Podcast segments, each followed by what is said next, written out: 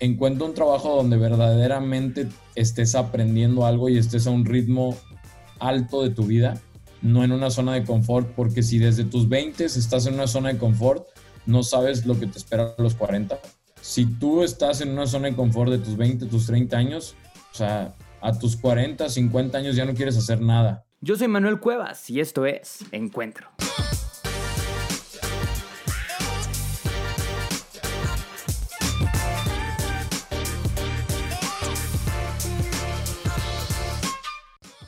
Bienvenidos a este episodio de Encuentro, el podcast en donde hablamos de marketing, emprendimiento, desarrollo personal y buscamos las mejores historias que valen la pena ser escuchadas.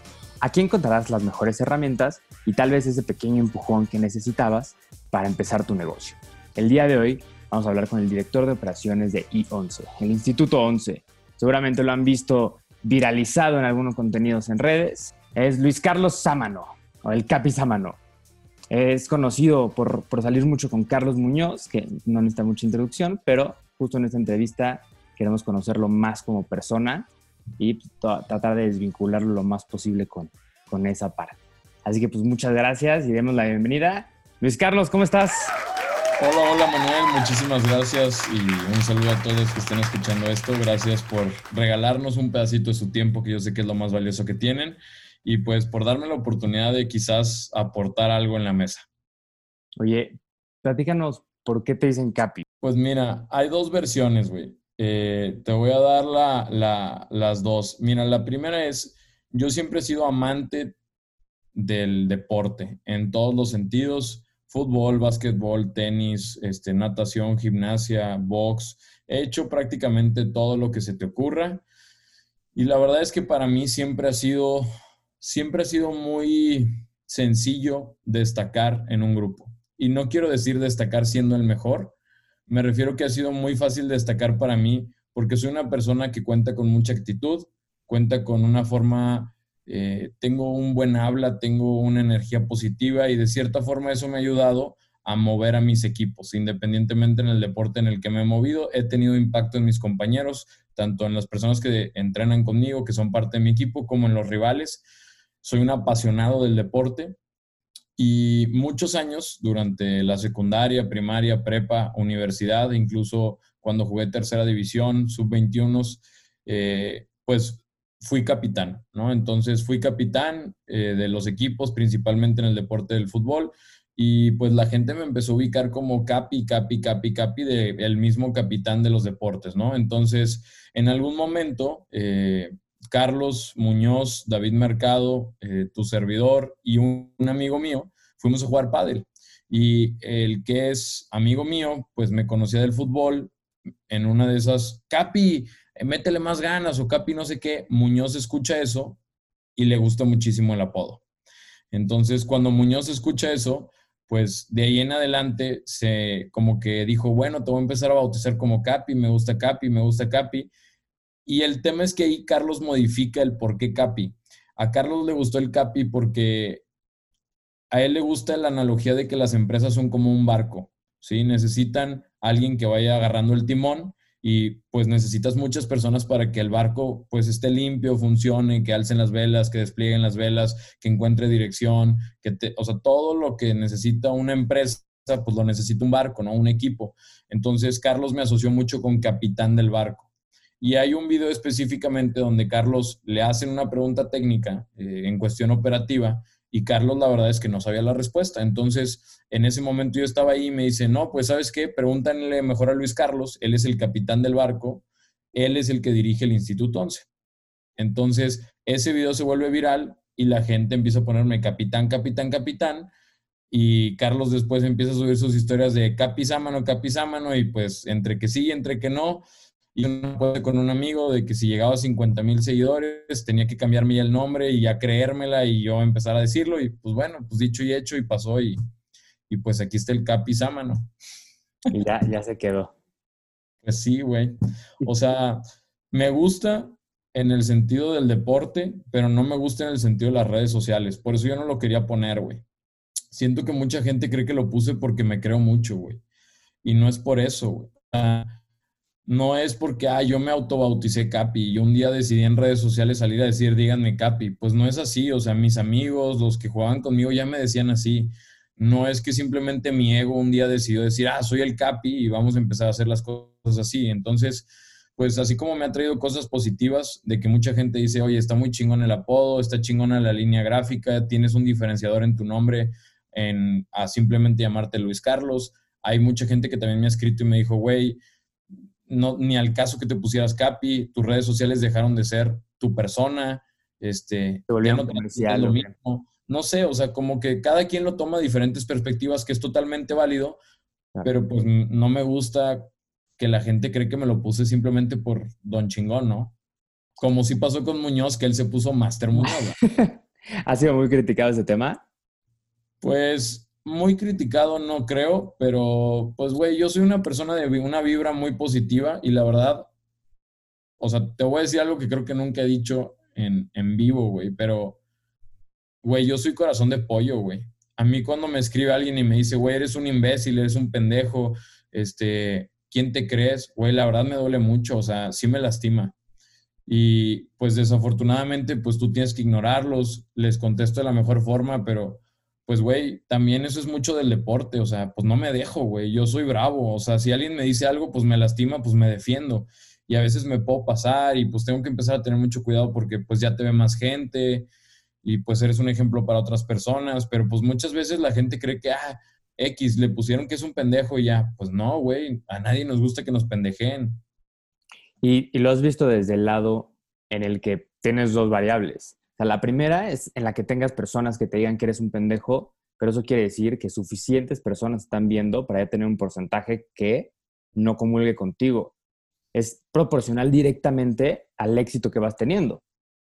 Pues sí, digo, por ahí está esa famosa frase, ¿no? De que si no tienes los suficientes haters es porque no estás realmente logrando cambiar al mundo. O sea, y todos estos temas de que, o sea, por ejemplo, y vamos a bajarlo en el mismo deporte güey, ¿por qué el Real Madrid y el Barcelona la gente los odia tanto? Pues cabrón, porque los amas o los odias. Son tan buenos que o, piensas y compartes una parte o los odias. En el básquetbol igual, béisbol igual, están los Yankees, aquí en el fútbol mexicano está el América, están las Chivas.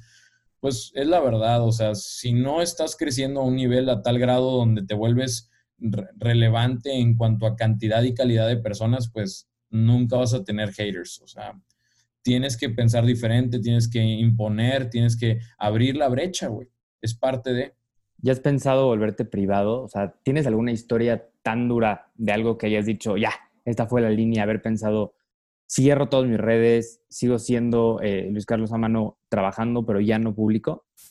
No, no lo he pensado y creo que, creo, o sea, obviamente no me debo adelantar a un futuro incierto, pero creo que nunca va a pasar Así como puedo recibir, no sé, 10, 15 mensajes, 20 mensajes negativos a la semana, recibo 500 mensajes positivos de chavos, de señores, de señoras, de chavitas que me escriben de que, güey, me encanta tu vibra, me encanta lo que proyectas, me encanta que trates de enseñar, me encanta que te caes y nos platicas, me encanta que se equivocan en tu empresa y lo cuentas, o sea, y pues de cierta forma creo que me he dado cuenta que suma, suma mucho y, y pues bueno, pues por unos pocos no puedes quitárselo a unos muchos, ¿no? Y también es algo personal, o sea, siempre me, ha gustado el tema de, o sea, digo, yo tengo esta ideología de que creo que puedo cambiar el mundo. O sea, soy una persona que firmemente creo que puedo cambiar el mundo. Y si es así, pues claro que mientras más personas me vean, creo que tengo más probabilidad de que cambie el mundo.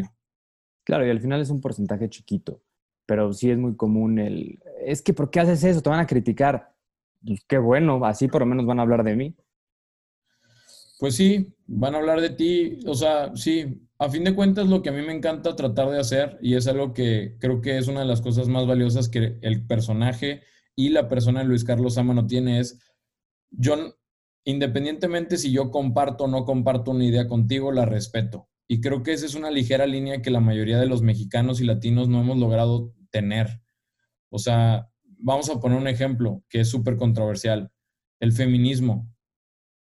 Hay gente que, o sea, o eres feminista o, no, y, se odian. O sea, a ver, ¿En qué momento el hecho de que yo piense diferente a ti me hizo malo? ¿En qué momento en el, el, el que tú creas una cosa y yo no la crea me hizo malo? Mientras nos respetemos y cada quien, o sea, no afecte al otro, no tiene por qué el feminismo ser un punto, el aborto ser un punto. O sea, hay tantos puntos que, no, es que, ¿cómo vas a pensar así? A ver, discúlpame, yo tengo mis maneras de pensar, yo tengo mis argumentos, mis experiencias de vida, yo respeto tu decisión, inclusive la entiendo, entiendo tus argumentos, pero no la comparto. Y creo que eso es lo que falta muchísimo en el mundo, el respetar diferentes puntos de vista. No quiere decir que alguno sea correcto, sin embargo, cada uno tiene sus propios argumentos. Como la misma religión, que está igual de mal el que afirma que tiene toda la verdad al que afirma que nada existe. A ver, los dos están exactamente parados en el mismo lugar. Ninguno de los dos tiene pruebas de nada, así que lo correcto es, es correcto desde, desde lo que yo pienso, es lo mismo que dices tú. Dejar que cada quien crea lo que quiera, cada quien es libre y no, que no sea un tema de discusión de tú estás bien o yo estoy mal. la vida no se trata de andar debatiendo por el mundo. Está cabrón eso. Oye, quiero darle un poquito, vamos, vámonos para atrás a, cómo empezó tu historia. Quiero, eh, más, que, más que contada como, como historia, quiero saber exactamente, hablas de, del periodo de prueba, como del trainee de que eras en, en 4S, pero quiero que nos platiques un poquito más, ¿qué hacías? O sea, ¿qué era de verdad tu día a día ahí? ¿Qué, proyectos veías? ¿Qué, qué operabas? Güey, estaba súper feo, güey. O sea, Hoy, hoy en día pienso lo que los practicantes hacen en, en, Instituto 11 y lo que yo hacía en 4S y me daba cuenta, o sea, me doy cuenta del gran desperdicio que hoy en día las empresas están haciendo con sus practicantes o con sus trainees. Mira, un día normal yo llegaba a las 11 de la mañana y me iba a la 1 de la tarde. O sea, realmente yo iba tres horas cuando, no estaba, cuando estaba en ciclo escolar. En vacaciones me forzaban a ir tiempo completo porque debía horas, ¿no? Entonces eh, pues prácticamente yo llegaba, me sentaba en un lugar pues horrible y literalmente horrible me refiero a que era un lugar donde ni siquiera cabía el ancho de mi laptop, era una barra muy chiquita y tenía una pared blanca de frente. O sea, literalmente no veía nada más que la pared. Era literalmente como estar castigado en la escuela. Eh, independientemente de eso, soy, digo, soy una persona muy analítica. Te cuento esto porque, pues, para mí era muy impactante estar enfrente de una pared blanca todo el tiempo, o sea, no podía, ¿verdad? Eh, ¿Qué proyectos específicamente trabajé? Primero trabajé literalmente en revisar Exceles. Yo soy una persona que financieramente o numéricamente soy bueno. No quiero decir que soy el mejor, pero me gustan los números, los entiendo. Soy muy bueno en Excel, PowerPoint, todas esas cosas. La verdad es que tuve la, fortuna de que en mi escuela me, me reforzaron mucho eso y prácticamente le ayudaba a hacer los cierres a la persona con la que yo trabajaba. Eso, eso es todo lo que hacía al principio. Eh, la persona con la que yo trabajaba no sabía ni siquiera manejar Excel, no sabía poner fórmulas y pues yo hacía eso, güey. Y después de eso me dieron un proyecto que se llama la ENRE. La ENRE es la escuela de real estate en línea, es con unos argentinos, es un programa digital que solamente está en Argentina y me encargué de estructurar la página, prácticamente en un WordPress acomodar todo, nada del otro mundo. Eh, después de eso me encargué de hacer el proceso de servicio al cliente para, para conversiones, es decir, hacia email marketing y servicio al cliente para eh, ayudarles a pagar la ENRE o a registrarse o a entender la página o lo que sea, que prácticamente me volví un call center por mail. No tengo idea si eso tengo un nombre o no. Eh, en ese específico caso eh, me fue muy bien. Nunca se había vendido tanto en la ENRE como esa vez. Y realmente yo no hice nada del otro mundo. Para los que ubiquen a Seth Godin, pues yo había leído algunas cosas de él y reforcé mucho lo que era el email marketing. Empecé a mandar pequeños clips que estaban dentro de ese curso para que la gente viera el valor que había y que más gente se convenciera de, pagarlo. Eh, me funcionó muy bien. Rompí el récord de más ventas y más ingresos que tuvo la ENRE. Y ahí fue como donde ya me empezaron a, voltear a ver un poco más. Eh, de ahí en adelante eh, estuve revisando eh, entregables para clientes de real estate en cuestiones de estudios de mercado. prácticamente me daban un estudio, lo leía, veía si tenía errores de ortografía, que de hecho soy muy malo en ortografía, batallaba mucho con eso, siempre batallaba mucho con eso. los leía, veía si se entendían, si no se entendían, si creo que le hacía falta más diseño, más gráficas, diferentes ejemplos y simplemente revisaba las cosas y ahí fue donde prácticamente ya, eh, pues me quiero salir, me topo con Muñoz y Muñoz me contrata y pues Muñoz me pone a hacer de todo, ¿no? O sea, prácticamente, literalmente desde contestar sus, sus inbox de, de, de lo que viene siendo la plataforma de Facebook, que en ese entonces es la única que usábamos, hasta literalmente le hice a Muñoz cosas personales de que, oye, necesito ir a hacer esto, ve tú, oye, necesito que soluciones esto con una agencia de viajes y no sé, o sea, hacía todo lo que me pedían. A mi opinión, pues la mayoría de las cosas muy básicas, güey. O sea... 100% lo que no querías hacer. Pues no, o sea, yo quería cumplir con mis horas de prácticas profesionales, ¿no? Que realmente, siendo muy estricto en mi, en mi carrera, creación e innovación de empresas, no pedían horas. Pero yo dije, ¿cómo, voy a, ¿cómo me voy a graduar sin tener mis prácticas profesionales completadas? O sea, para mí era importante en mi currículum, por eso me lo aventé y pues bueno, o sea, no sé, yo me desesperaba mucho, la verdad la sufrí. ¿Qué te hubiera gustado ser? Si, si este camino, obviamente, si no hubiera dado el salto a, a I-11 después, ¿cómo te veías? O sea, ¿qué, ¿qué te veías buscando? ¿Cómo te imaginabas tu futuro? Pues mira, güey, obviamente como todos, pues de chico yo lo primero que quise era ser futbolista, después en algún momento quise ser veterinario, después en algún momento mi papá me trató de convencer de ser abogado hasta que me metí a trabajar con él y me di cuenta que no me gustaba. En algún momento quise ser político, eh, mi papá me convenció de que pues las cosas ahí son muy corruptas y que no iba a ser feliz, entonces lo descarté hasta que terminé en emprendimiento eh, mis dos papás son emprendedores. Creo que mi visión siempre fue ayudarles en sus emprendimientos o tener mi emprendimiento propio. La verdad es que nunca tuve tanta claridad de en qué. Simplemente lo decía, simplemente estaba así en el aire. Eh, tuve la fortuna de que cuando me gradué, Cemex y PepsiCo me hicieron ofertas, muy buenas ofertas. Este, la verdad las iba a tomar, pero pues Muñoz me convenció de no tomarlas. Entonces, pues no sé, creo que el hecho de más que buscar dinero y siempre buscar mi felicidad fue lo que me trajo aquí, güey. Creo que si yo en ese momento hubiera tomado una decisión por dinero o hubiera tomado una decisión por, eh, no sé, quizás pasión, pues no estaría aquí. Porque la realidad es que emprender y estar en el Instituto 11 nunca fue mi pasión. Cuando lo empecé a hacer, se volvió mi pasión. Pero si a mí me preguntabas, pues mi pasión está en el deporte, mi pasión está en la mentalidad del hombre, mi pasión está en ayudar a la gente. Entonces, pues no sé, quizás hubiera terminado teniendo un emprendimiento deportivo, quizás hubiera tenido un emprendimiento social, no tengo idea qué hubiera sido de mí, quizás hubiera estado en Cemex, quizás me hubiera dado cuenta de lo caro que es la vida y lo duro que es la vida y hubiera sido un no quiero usar esta palabra porque tal vez va a sonar feo, pero creo que es la única palabra que cuadra. Hubiera sido un prostituto, güey, hubiera sido un prostituto de dinero. Eso hubiera sido, güey. Trabajar en Cemex, en una empresa que ni me gusta lo que hacen, ni creo en la estructura que tienen, ni realmente comparto el hecho de ir de 8 a 6, el hecho de vestirme formal todos los días. No lo comparto, pero posiblemente el dinero hubiera sido más necesario que mis sueños. No sé, todo pudo haber sido muy diferente. O sea, ¿crees, si le dieras un consejo a las personas que están saliendo y van a empezar a trabajar, ¿crees que tu consejo sería más al nivel de no busques tus sueños, sino haz bien, o sea, haz bien las cosas y se van a convertir en tus sueños? No.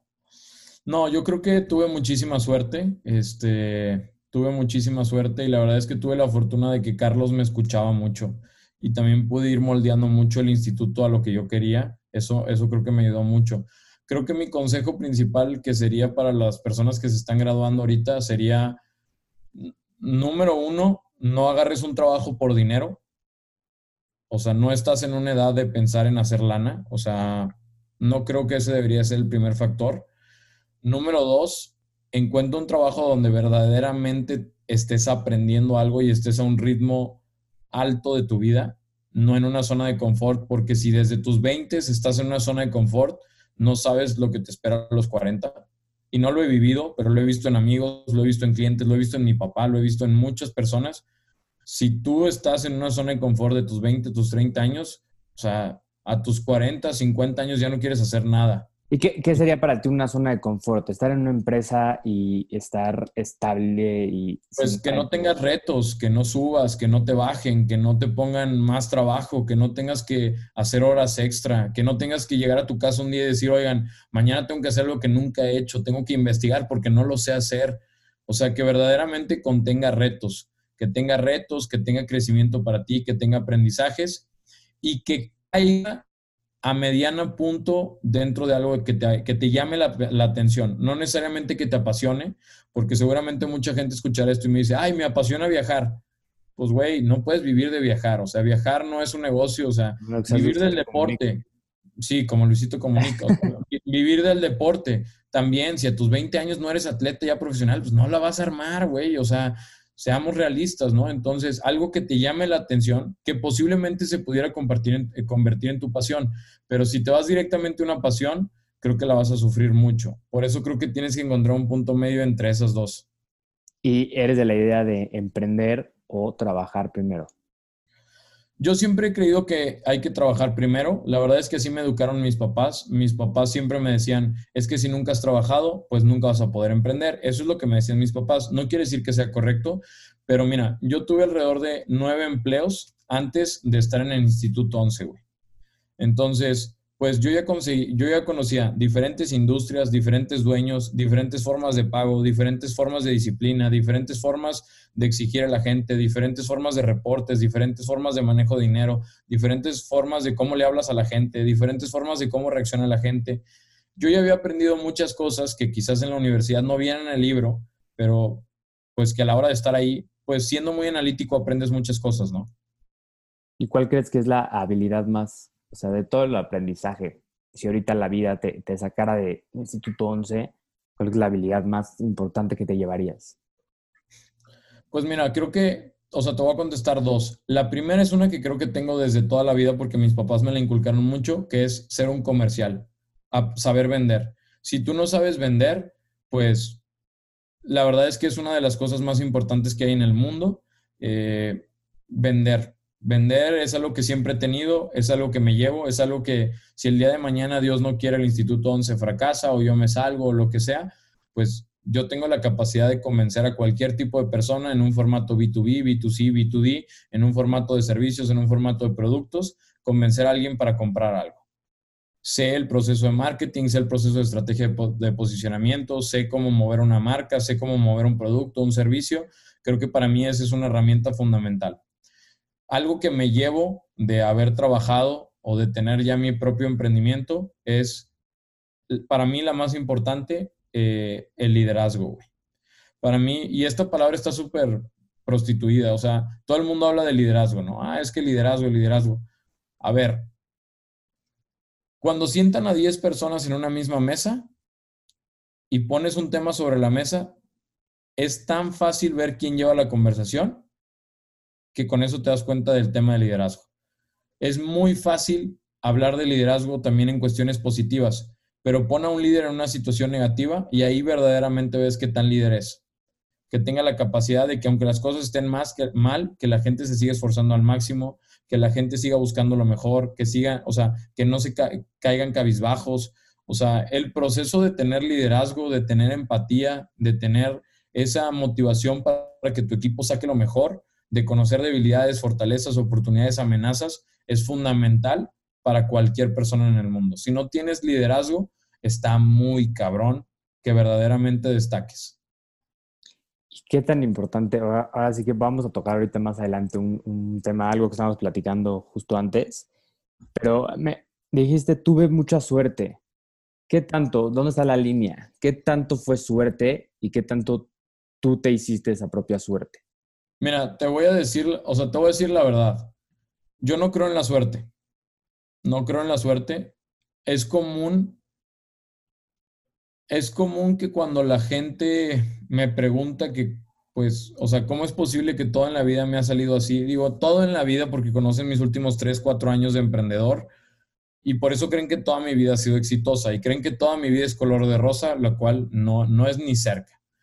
Pero mucha gente siempre es, Luis, ¿cómo lo hiciste? Pues de cierta forma siempre me gusta decir que tuve unas gotas de suerte o que tuve algo de suerte, pero lo digo para la empatía con ellos. No lo digo porque eso crea que sea, crea yo. O sea, yo no creo que tuve suerte. Este,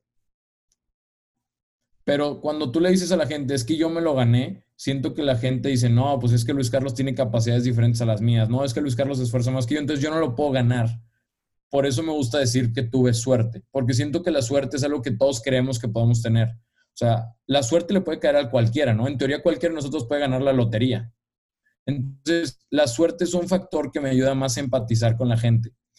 Realmente, mi papá siempre me ha enseñado a utilizar la palabra éxito, ¿sí? Hay mucha gente que te desea suerte. No, pues te deseo mucha suerte. Mi papá siempre me enseñó a desear éxito. Te deseo mucho éxito. Obviamente, cuando era chico yo no lo entendía. Cuando llego a un punto más maduro, le pregunto, a papá, ¿por qué la palabra éxito? Me dice, es que el éxito se trabaja, el éxito se procura, el éxito es disciplina, el éxito, y me lo empieza a describir y me hace todo el sentido. Me dice, la suerte es pararte, comprar un boleto de lotería y creer que lo vas a ganar. El éxito es partirte tu madre para ganarte el dinero de la lotería. Hacer el dinero de la lotería. No ganártelo en un ticket que compraste en una tienda de la esquina.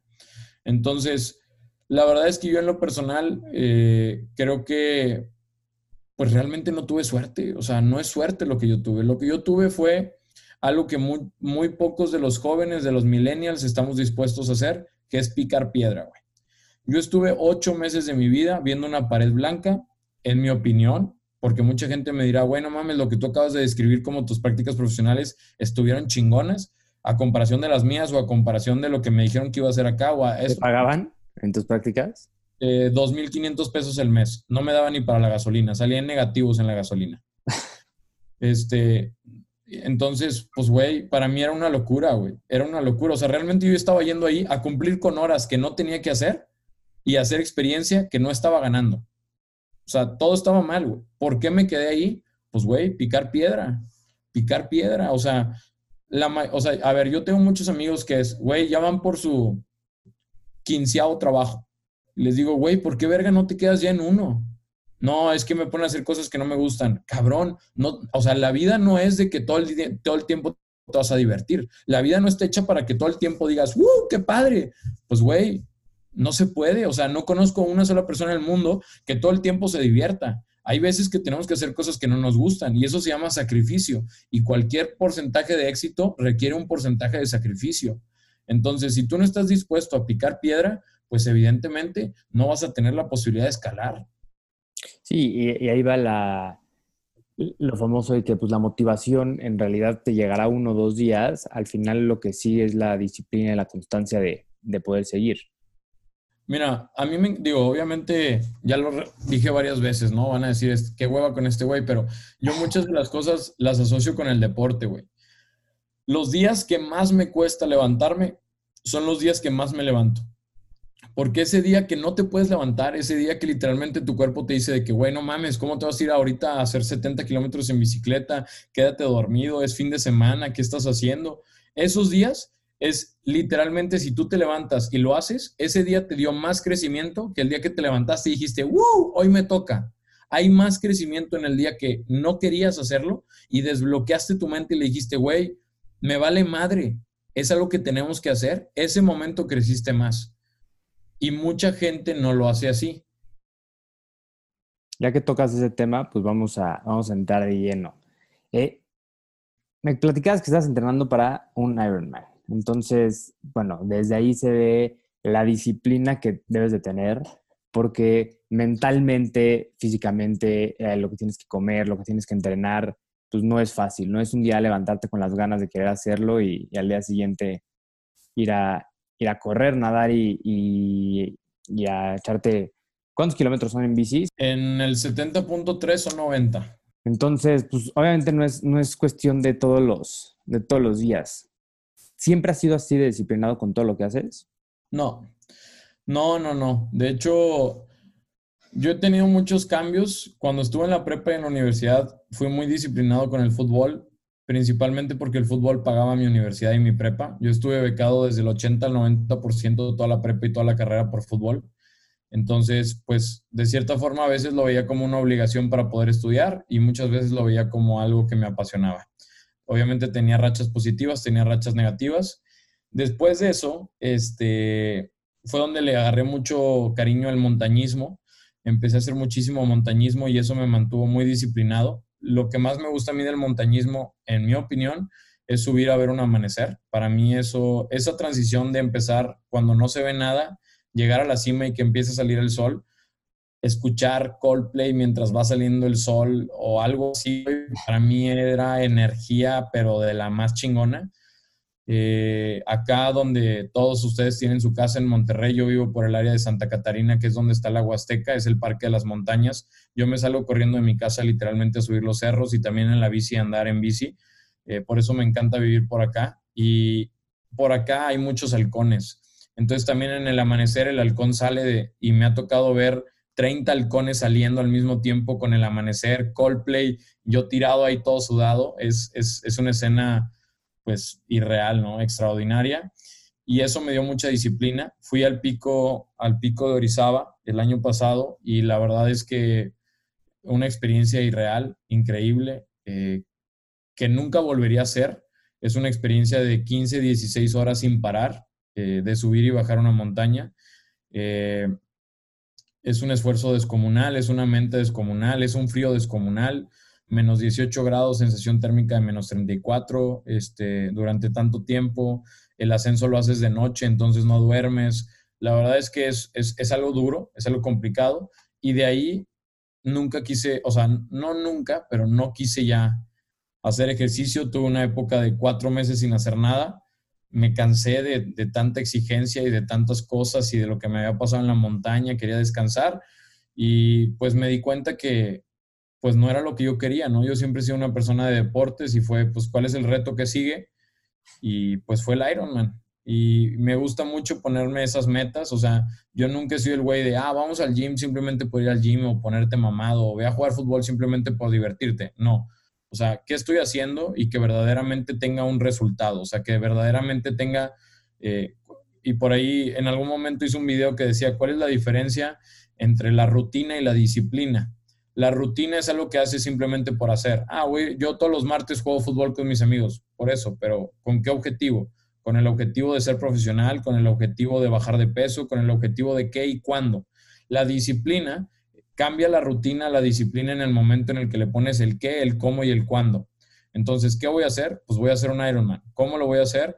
Pues entrenando todos los días. ¿Cuándo lo voy a hacer? En septiembre. Entonces, pues ahora sí ya en septiembre, si yo no lo logro hacer, pues me fallé a mí mismo. Tiene algo que es medible. Entonces, para mí siempre se ha vuelto más fácil tener disciplina cuando las cosas se pueden medir. ¿Cómo es tu entrenamiento ahorita para, para el Ironman? Mira, lunes, miércoles y sábado, no, lunes, miércoles y viernes eh, me toca nadar. Nado entre 1.5 y 2.5 kilómetros diarios. Y luego en las noches me toca o correr o hacer fuerza.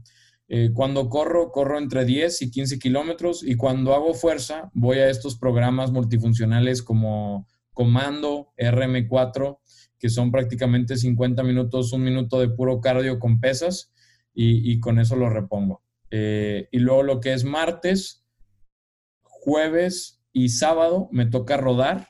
Martes y jueves ruedo 40 kilómetros y los sábados ruedo entre 70 y 100 kilómetros. Este, y también corro en las noches. Eh, los martes eh, corro un poco entre 12 y 15 kilómetros. Los, los jueves voy a comando otra vez o a RM4 para descansar las rodillas.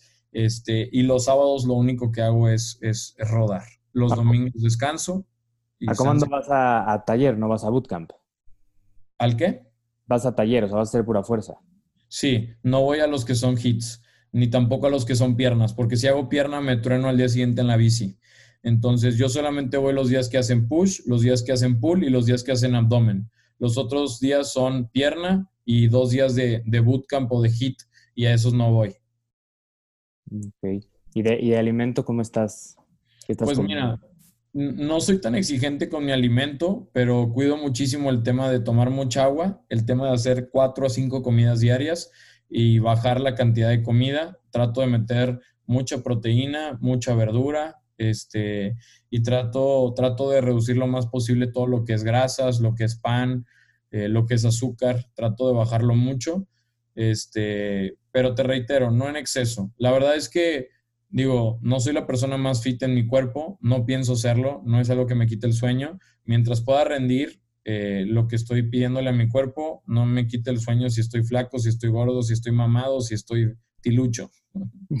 ¿Y en suplementación, algo extra que, que tomes? tomo proteína y estoy empezando a considerar tomar queratina para la energía. Eh, si la queratina además te va, te, chupa muchísimo la grasa, ¿no? Pero te da muchísima energía. Sí. ¿Qué, crees que ha sido lo más difícil de esto? O sea, de, esto, mentalmente o el, o el entrenamiento. ¿Qué es lo que más te ha costado trabajo? Lo mental, sin duda. Lo mental, sin duda, por dos razones. La primera es que, pues, güey, todo el mundo que le he platicado que voy a hacer un Ironman y que voy a entrenar seis meses para hacer un 70.3, me dicen, güey, es imposible. No lo vas a hacer, no vas a estar listo, es demasiado poco tiempo, se te va a cruzar el verano, no vas a tener la disciplina para hacerlo, viajas un chingo. Este, o sea, todo el mundo me ha dicho de que, güey, no vas a poder. Obviamente eso afecta en la mente, ¿verdad? O sea, que la gente no te diga, güey, tú puedes, güey, sí lo vas a lograr, güey, vas por todo, pues obviamente quieras o no, tu subconsciente lo está escuchando. Y si es como, pues, güey, hoy me faltan, creo que con el güey que entreno me dijo, hoy te faltan 122 días. Pues, cabrón, lo ves en 122 días y dices, güey, es bien poco, güey. En 122 días voy a estar listo. Pues, güey, no hay de otra. No hay de otra, ¿no? Y, y la segunda es, pues, güey, el, el tema del por qué, güey. O sea, hoy me costó mucho levantarme, güey, pero ¿por qué me fui a rodar hoy, güey? O sea, ¿cuál es la necesidad de hacer esto? O sea, ¿por qué no simplemente digo, sabes qué, chingue su madre septiembre, mejor me voy al de hasta abril, entrena con más calma? O sea, creo que el lado mental te juega muchos, muchas cosas, ¿no? Lo malo es que si te vas a de abril, luego dices, bueno, pues ya me voy otra vez a... Y entonces ya no, ya no necesitas entrenar tan intenso y, y no, güey, o sea, la mente, güey, puta, güey en algún momento yo platiqué con un amigo mío que es, mm, no sé, 10 veces, 20 veces hecho maratones y siempre me dice, güey, cuando yo hice mi primer maratón todo el mundo me decía que no iba a poder. Y cuando platiqué con la primera persona que ha hecho maratones, me dijo, si te inscribiste, tienes el 80% de la carrera completada. Te falta el 20% que es el entrenamiento. Pero si tú creíste que lo podías lograr y estás dispuesto a llegar a la meta, independientemente en cuánto tiempo, lo vas a lograr. Y cuando yo escuché eso fue, güey, es que es totalmente cierto. En el momento en el que tú mismo crees, claro que lo voy a lograr. O sea, no estoy esperando que mi primera vez en un Ironman sea el número uno en llegar a la meta. Es completarlo, es yo contra mí y llegar y, llegar con aire en buena forma y, de la mejor tiempo posible. Y dijiste algo muy interesante al principio, que justo cuando escalaste el pico de Orizaba, la gente te decía que era la, una experiencia que te cambiaba la vida y que ya llegando te diste cuenta que no. ¿no? Pero, pero me dijiste algo, me gustaría que, que platicaras, que es una enseñanza muy, o sea, muy buena. Pues realmente creo que, digo, el Pico de Orizaba es una de las montañas más importantes que tenemos en, en América Latina, en América como continente y pues todo el mundo me dijo, ¿no? O sea, subir el Pico de Orizaba te va a cambiar la vida, eh, vas a bajar siendo otra persona. No sé, creo que mi expectativa pues fue sumamente alta. Creo que iba tan enfocado en llegar a la cima que cuando llegué a la cima, pues no hay nada, no hay nada, literal. O sea, hay una cruz, llegas, te acuestas, te sientas y listo, bájate. O sea, no pasa nada, no hay nada y estoy seguro que así es el Ironman. Voy a cruzar la meta y no hay nada después de la meta. O sea, no hay nada. ¿Y crees que lo mismo pasa con la vida? Pues es que creo que todo el mundo vamos esperando, o sea, que, en la vida en algún momento, o sea, la vida y, los deportes o las acciones o esto no deberían de ser por llegar a un punto final. O sea, creo que, o sea, creo que, por ejemplo, una vez me senté con una persona que subió la montaña del Himalaya, o sea, el Everest. Y me decía, güey, es que el Everest es insignificante llegar arriba. Lo cabrón es mira, cuando llegas al primer campamento, esto es lo que pasa, en el segundo campamento. Si tú te das cuenta y empiezas a escuchar todas las personas que han logrado algo exitoso en la vida, independientemente si es una montaña, un negocio, una vida, un lo que sea, nadie te cuenta el final, güey.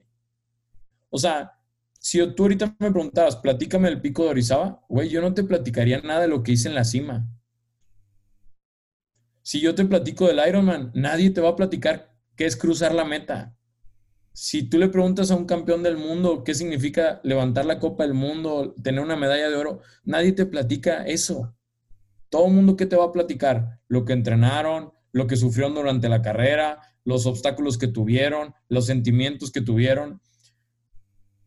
Pero nunca nos sentamos a analizar esto. Todos creemos que lo wow es el final. No es cierto. Llegas al final y tienes que tener un proceso de, análisis y un proceso de madurez lo suficientemente grande para entender que lo chingón es el proceso, no es el objetivo ni es cruzar la meta. Y mucho, o sea, siento que mucha gente está de topes, eh, no disfrutando el camino y ya cuando llegan a tener algo que están buscando, pues ya luego, quieres algo más, entonces no, no, no te sientas, ¿no? A ser feliz con lo que tienes ahorita.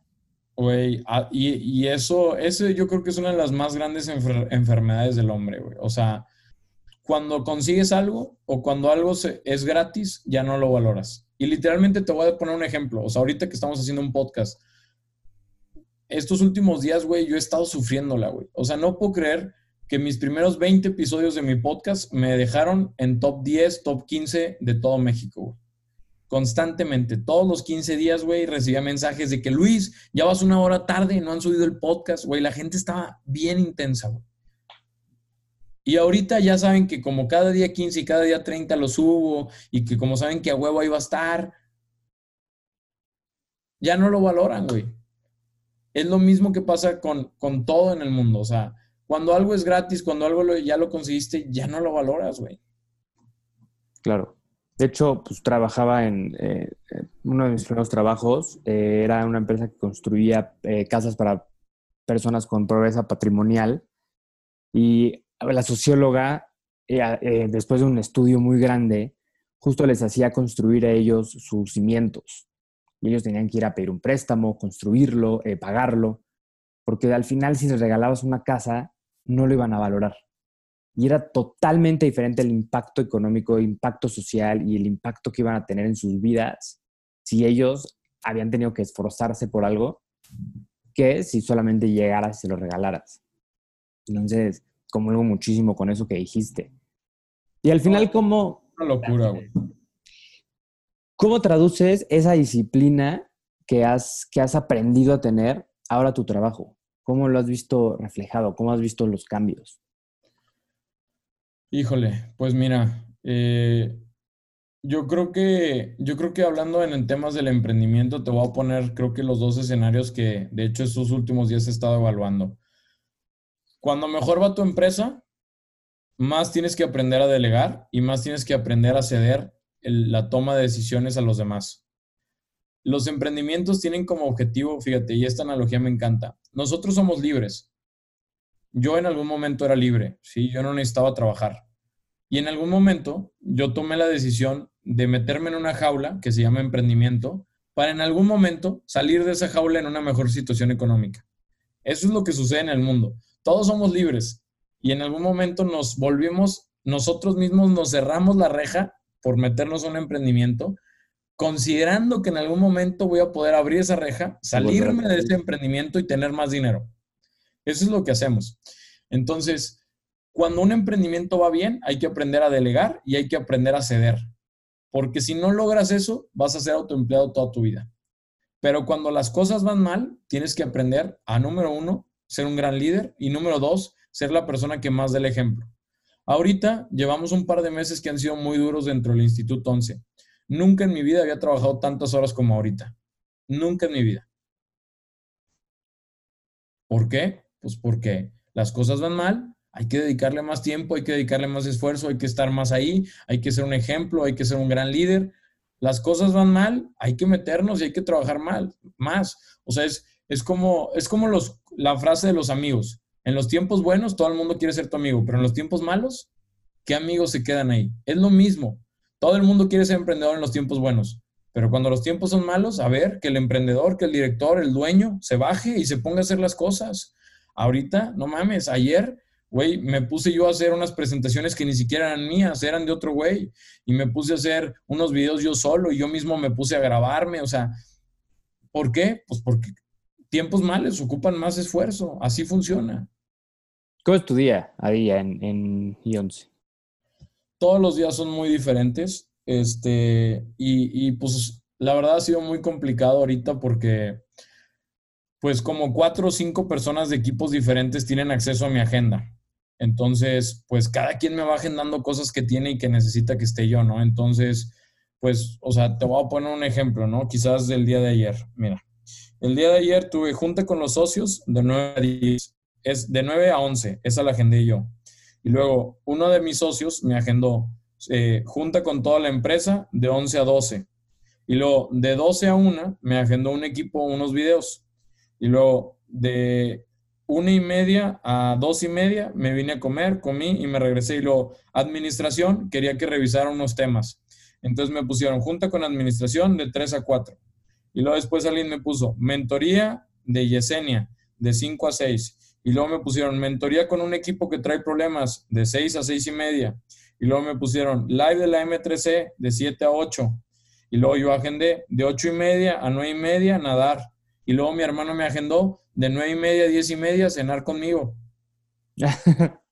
y ya, güey. Ese fue mi día, güey. Literal. Entonces, pues es un desmadre porque todo el mundo te va metiendo cosas, güey. Y si tú no metes tus cosas, te dejan sin espacio para ti. Por eso mi hermano también tiene acceso a mi, agenda, güey. Él pone cosas. O sea, el sábado ya me puso final de la Champions, dos de la tarde, comida en casa. Pues cabrón, o sea, si no me lo agenda, peligro ya. Está bien, está bien que esté agendado eso. Y, y baila, güey. ¿Cuál ha sido el proyecto más divertido en el que has trabajado? El proyecto más divertido en el que he trabajado. Ay, güey. Mira, en algún momento yo participé en algo, eh, en un proyecto social, que la verdad es una de las cosas que yo creo que más me ha cambiado la vida.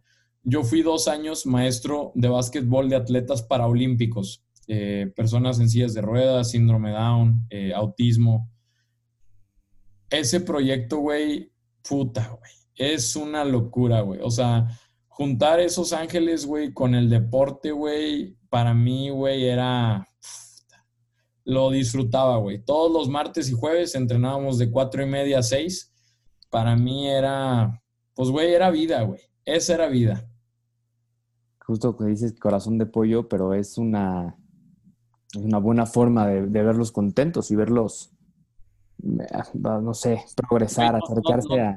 No tenía precio, güey, o sea, no tiene precio eso, güey, o sea, el que llegaran emocionados a tu clase, coach Luis, coach Luis, o sea, güey, que entre ellos se pelearan porque es que el coach me quiere más a mí, o sea, y tener que sentarte con ellos y explicarte que a los dos los quieres igual, o sea, güey, es tanta ternura, es tanto amor, es tanto corazón en un mismo lugar. Métele el deporte, métele la emoción. O sea, metían canasta y era, güey, como si ganaran el mundial, güey. O sea, no, güey, o sea, es, es, eso es una locura, güey.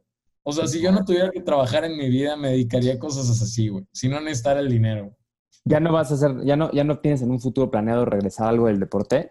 Sin duda, güey. O sea, me gustaría que en algún momento de mi vida, si hago bien las cosas en el aspecto laboral, pues logre tener el Instituto 11 o logre tener alguna otra empresa o varias empresas este, o varias sociedades que me puedan dar un flujo constante para vivir, para vivir bien, para vivir dándole lo mejor a mis hijos, a mi familia, a mis papás, a mis hermanos. Y, y, si eso en algún momento llega, puta, yo me salgo y me dedico ya a, a esas cosas. O sea, me encantaría me encantaría ser eh, maestro en universidad, me encantaría, eh, o en preparatoria. Me, encantaría ser maestro de deportes para niños eh, con síndrome Down o para personas este, normales. Me encantaría este, abrir una, una empresa de becas para niños de escasos recursos que sean brillantes eh, y apoyarlos. En mi caso personal, yo obtuve dos becas, una para estudiar en UT en Austin y una para estudiar en, en Zagreb, en la escuela de economía más importante que hay en Europa. Y pues desafortunadamente por un aspecto económico mío y de mis papás en ese momento, pues no los pude tomar. Y siempre digo, güey, o sea, ¿qué hubiera sido de mí si me hubiera ido a esos lugares? O sea, siempre, siempre castigué a la vida, güey. Yo siempre le decía, es que no es justo, ¿no? O sea, no es justo que yo me, gané esas becas, que yo sea tan brillante y que no pueda irme a chingar mi madre a Austin o a Zagreb, a Croacia, al otro lado del mundo, habiéndomelo merecido, güey, habiéndomelo ganado de miles de, de estudiantes.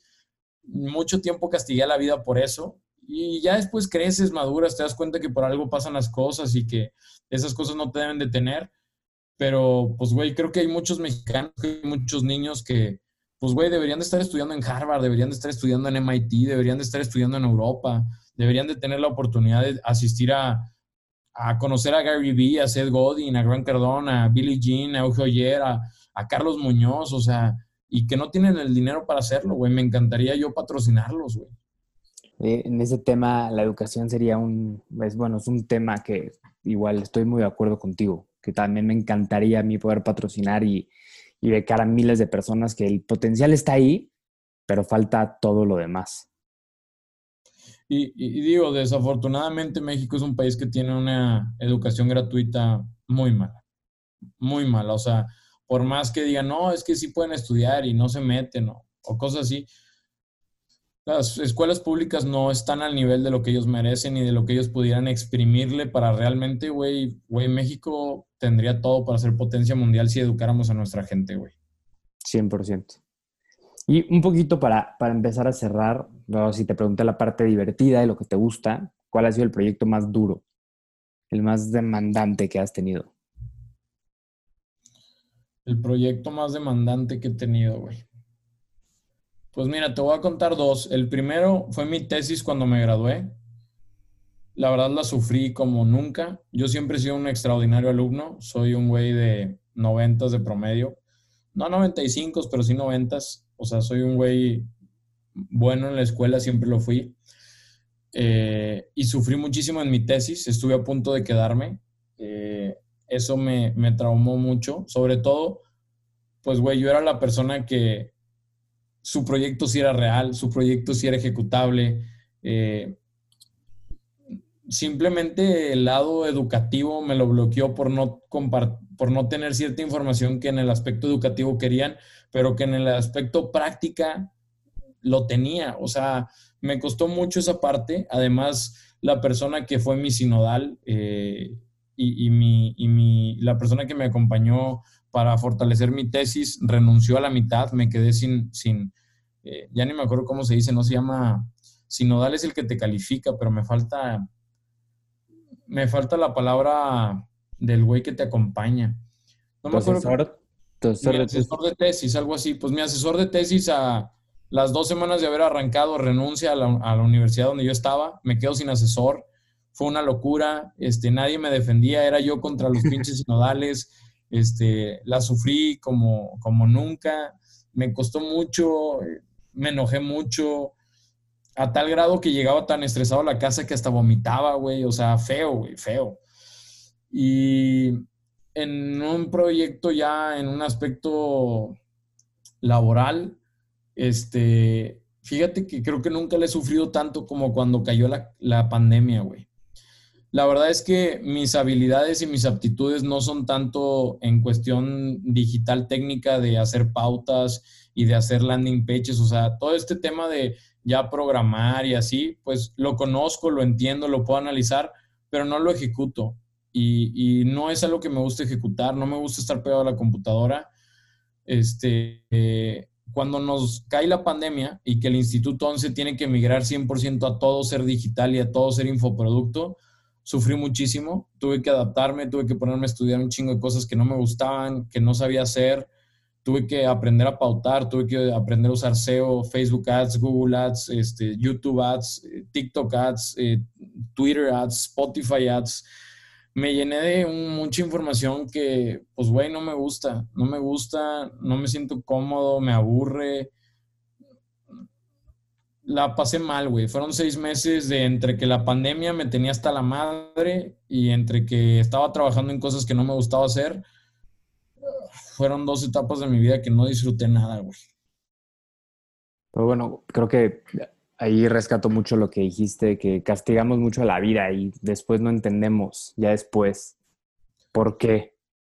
No, pues, güey, digo, lo, veo ahorita y digo, cabrón, no mames, tu empresa, sí, mi empresa creció 70%, güey, en la pandemia. pues, güey, si lo ves de un lado así, pues, güey, económicamente me fue muy bien, o sea, no me debería de quejar. Pero, pues, o sea, es, parte de, ¿no? Es picar piedra otra vez. La vida me, volvió a poner ahí a decir, güey, no todo es color de rosa y, pues, te, estoy cagando el palo un ratito, ¿ah? ¿Qué consejo le darías a todas las personas que quieren emprender o a las personas que están empezando, eh, que no saben todavía si meterse a trabajar, están estudiando? Así que tu primer acercamiento, ¿cuál es el mejor consejo que te hubiera gustado recibir? Mm. Pues yo creo que el primer punto es que una idea no vale nada muchas veces, ah, es que tengo una idea para emprender. Una idea no vale nada si no la ejecutas. Número dos, no ejecutes y no inviertas en algo que no sabes que funciona. Aprende a sacar datos, aprende a prototipar, aprende a prevender. Hay mucha gente que siempre dice, no, es que ustedes siempre dicen que hagamos negocios sin, dinero. Eso no se puede. Claro que se puede, aunque sean negocios de producto. A ver, ¿quieres vender audífonos? Cabrón, pues véndelos sin tener los audífonos y dile a la persona que se los vendes más baratos y que en cinco días se los entregas. Y los tablas, no les ganes dinero, pero así te vas a dar cuenta si existe un market fit de gente que quiera comprar audífonos. O sea, hay mucha gente que es, no, es que yo quiero invertir en, no sé, en botellas de vino. Compren, manden a hacer 10 mil botellas de vino. No, güey, no hagas eso, no hagas eso. No inviertas antes de que sepas que realmente funciona algo y cuando funcione, eh, mi consejo más importante es asegúrate de que estés vendiendo al precio en el cual tú le puedas pagar a alguien para hacer lo que tú estás haciendo. Porque muchas veces eh, decimos, ah, mi negocio sí funciona. Vendo botellas de vino este, y me encargo de que cada botella la venden 400 y me queda un margen de 50 pesos a ver, cabrón, si te sobran 50 pesos, ¿cómo le vas a pagar a alguien para que haga el vino y tú te vayas a hacer otra cosa? No es escalable. O tienes que vender más caro o tienes que reducir tus gastos para que quede mayor margen y puedas compartirlo, porque si no, no es escalable. La gente tiende a tener negocios que funcionan si tú, dueño, que no tienes sueldo, estás trabajando. Eso no es un negocio. Un negocio es algo que esté financieramente bien estructurado y que tenga la posibilidad de decir, a ver, si yo el día de hoy me quisiera salir del instituto 11, ¿le puedo pagar a alguien para que se quede haciendo lo que yo estoy haciendo? Sí. Ah, chingón. Entonces, si quieres hacerlo tú, hazlo tú. Pero el día que ya no lo puedas hacer tú, o que ya no lo quieras hacer tú, o que tu capacidad ya no dé para ser el que dirige esa empresa, pones un pie afuera y dejas a alguien más y tú te quedas como dueño del negocio, pero pones a alguien más. Creo que mejor consejo no pudiste haber dado o sea, creo que esas son las cosas donde yo más me he topado. Este, y bueno, en el tema de trabajar, yo siempre he dicho que si pudiera regresarme a la universidad, mi carrera es, eh, mi carrera es de 10 semestres y yo me la aventé en 9. Me, me acorté un semestre y me arrepiento muchísimo. Yo hubiera preferido hacer mi carrera en 12, pero haber trabajado desde quinto, sexto, séptimo, octavo, noveno, décimo todos los semestres que pude, todos los semestres hubiera rotado a diferentes industrias, diferentes trabajos. La experiencia que puedes ganar es muy diferente cuando lo haces que cuando lo lees en un libro o cuando te lo ponen en una tarea o cuando te lo ponen en lo que sea. Entonces, para mí, Luis Carlos Amano, creo que es valiosísimo que se pongan a trabajar. Oye, estuve, comprométete seis meses, un semestre. Oye, estuve cinco meses, ya, no me gustó, chingón, a chingar a su madre. Otro negocio.